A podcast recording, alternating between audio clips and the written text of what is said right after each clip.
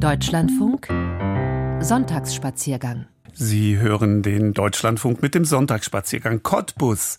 Die größte Stadt der Lausitz erlebt eine Zeitenwende. Einerseits besinnt sich äh, die Stadt im Südosten Brandenburgs auf ihre Traditionen und pflegt die Erinnerung an die Zeiten, als sie ein Zentrum der Textilindustrie war. Über 300 Jugendstilgebäude aus dieser Zeit sind noch erhalten und prägen das Stadtbild bis heute. Aber auch die Altstadt rund um den zentralen Altmarkt zeugt von der Handwerksgeschichte der fast 1000 1000 Jahre alten Stadt.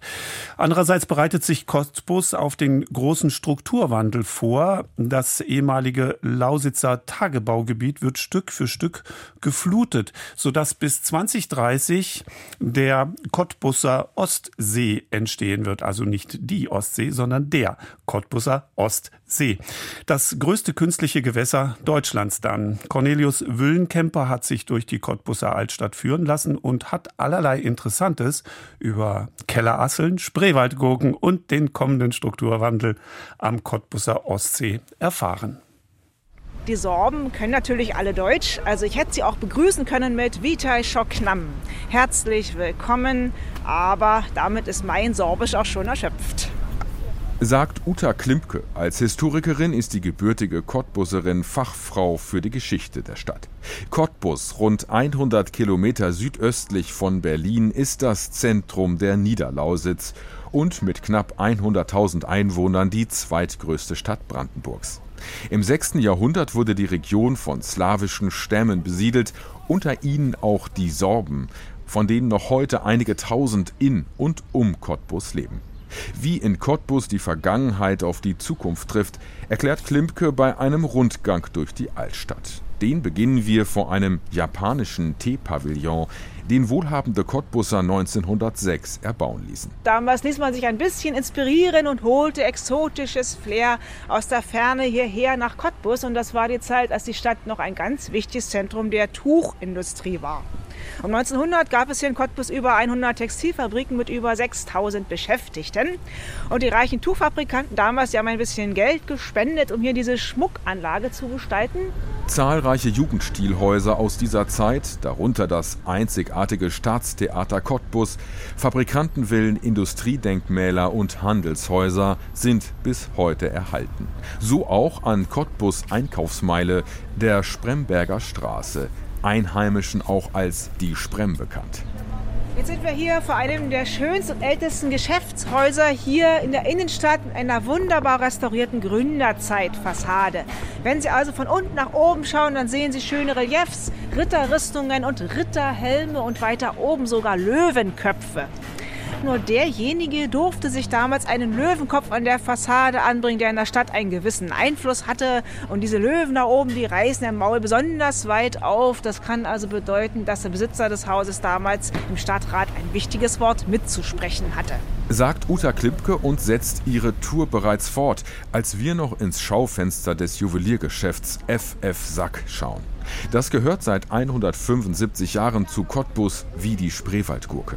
Übrigens, die kommt ursprünglich nicht etwa aus dem Spreewald, sondern wurde von niederländischen Tuchmachern eingeführt. Die hatten bald bemerkt, dass man mit eingelegten Gurken leichter Geld verdienen konnte als auf dem hart umkämpften Textil- und Stoffmarkt. Mittlerweile sind wir am Mühlgraben angekommen, der eine beschauliche Insel auf der Spree umschließt. Also am Mühlgraben, hier auf der rechten Seite, diese beiden Fachwerkhäuser, das sind die Gerberhäuser. Also diese stinkende Zunft des Gerbehandwerks hat man damals außerhalb des Stadtmauerrings angesiedelt. Also hier verlief die Stadtmauer und da hinten am Mühlgraben standen dann die Gerber, haben auf dem Balkon ihre Felle im Mühlgraben gespült und gegenüber auf der anderen Uferseite, da waren ursprünglich noch die Färberhäuser der Tuchmacher gewesen und es gab regelmäßig Wasserschlachten, weil es immer darum ging, wer darf denn nun zuerst das Wasser nutzen, die Gerber oder die Färber. Am Mühlgraben stehen auch zwei der wichtigsten Industriedenkmäler von Cottbus. Das alte Wasserkraftwerk, das ab 1903 den Strom für die Cottbusser Straßenbahn lieferte, und am Ufer gegenüber auf der Spreeinsel steht das alte Dieselkraftwerk von 1920. Der beeindruckende Klinkerbau ist heute Sitz des Brandenburgischen Museums für moderne Kunst. Auch wenn ein Besuch lohnt, lassen wir das Museum erst einmal links liegen und besuchen stattdessen das Cottbusser Wohnzimmer. Und jetzt heißt es Füße abtreten. Wir betreten unsere gute Stube, den Altmarkt. Der zentrale Marktplatz ist gesäumt von aufwendig sanierten historischen Bauten. Eines der ältesten Häuser am Platz ist Brandenburgs einziges Apothekenmuseum.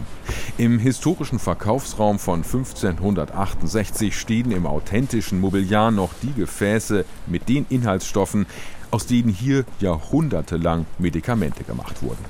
Lange Zeit folgte man dabei höchst merkwürdigen Rezepturen, erklärt die Historikerin Uta Klimke. Spanische Fliegen, Chenilleläuse, Kellerasseln. Es gab ja im Mittelalter die Signaturenlehre. Man sagte, die Natur hat ein Zeichen gegeben. Also hatte man Kellerasseln mit Honig vermischt im Mörser zerquetscht und nahm das Ganze gegen Gallen- und Nierensteine, weil man dachte, die Assel lebt unter Steinen, nicht wahr? Man nahm Igelfleisch gegen stechende Schmerzen. Das wollen wir uns genauer anschauen und treten durch die Tür, die dem Laufpublikum damals verboten war. In den Verkaufsgewölben treffen wir auf Annette Schiffner, die Leiterin des Apothekenmuseums. Hier ist die älteste Apotheke von Cottbus. Und äh, von vorn bis hinten vier Häuser, die hintereinander stehen und alle immer schon zur Apotheke gehört haben. Alles Mögliche gab es in dieser Zeit, auch Tierteile, Menschenausscheidungen neben Kräutern und Mineralien. Nicht alles war falsch, aber viele Sachen sind zum Glück verschwunden heute. In den 1950er Jahren wurde die Apotheke nach fast 400 Jahren in der DDR verstaatlicht, Anfang der 1980er dann zum Museum umgestaltet. Eine der Präsentationsflächen wirkt besonders kurios. Den Abschluss bildet eine DDR-Apotheke mit dem typischen Geruch von damals. Es ist kein schöner Geruch, aber die Älteren haben halt dann eine Erinnerung an früher und sagen, ah, wie früher. Und die Jüngeren sagen, hier stinkt's. Äh, dort hinten sind ganz viele Arzneimittelpackungen gesammelt aus DDR-Zeiten und die ergeben dann dieses Geruchserlebnis. Das sind die B-Vitamine und die nicht gut verschlossenen Verpackungen. Das ist ein ganz typischer Geruch, den es eben nicht mehr gibt heute. Ob sich eine Geruchsprobe lohnt? Darüber denken wir nach, als wir wieder auf den Altmarkt treten. Am Ende dieses Spaziergangs durch die Geschichte von Cottbus wollen wir uns noch einen Ausblick in die Zukunft verschaffen. Dazu erklimmen wir die 131 Stufen des Spremberger Turms, einem der Wehrtürme aus dem 13. Jahrhundert, auch der Dicke genannt.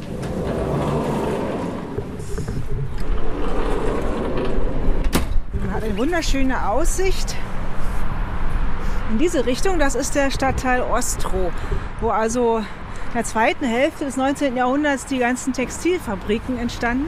Erklärt Uta Klimke und weist auf ein ehemaliges Industrieareal, auf dem noch einige Schornsteine und sogar eine Fabrikantenvilla erkennbar sind.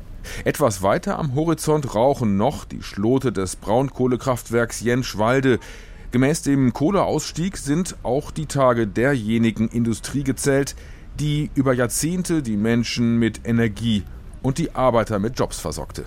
Was kommt danach? Der ehemalige Tagebau Cottbus Nord wird Stück für Stück geflutet und soll zum größten künstlichen Gewässer Deutschlands werden. Der Ostsee soll ja mal ein touristisches Highlight werden, kann man schon sagen. Yachthäfen sind im Gespräch. Es soll eine Fähre geben, die Cottbus mit dem Dorf gegenüber, mit Neuendorf verbindet. Und auch Badestrände sind natürlich in Planung. Und die Flutungsmenge wird natürlich angepasst. Man muss immer gucken, wie viel Wasser für die Spree. Schließlich kommt dahinter noch der Spreewald. Da soll ja auch noch was übrig bleiben. Bis 2030, so schätzt man, hat der Cottbuser Ostsee die geplante Füllmenge erreicht. Wenn alles gut geht, wird er als einzigartiger touristischer Anziehungspunkt nach der Textilindustrie und dem Tagebau zum Zukunftsanker der Stadt Cottbus und der ganzen Region werden.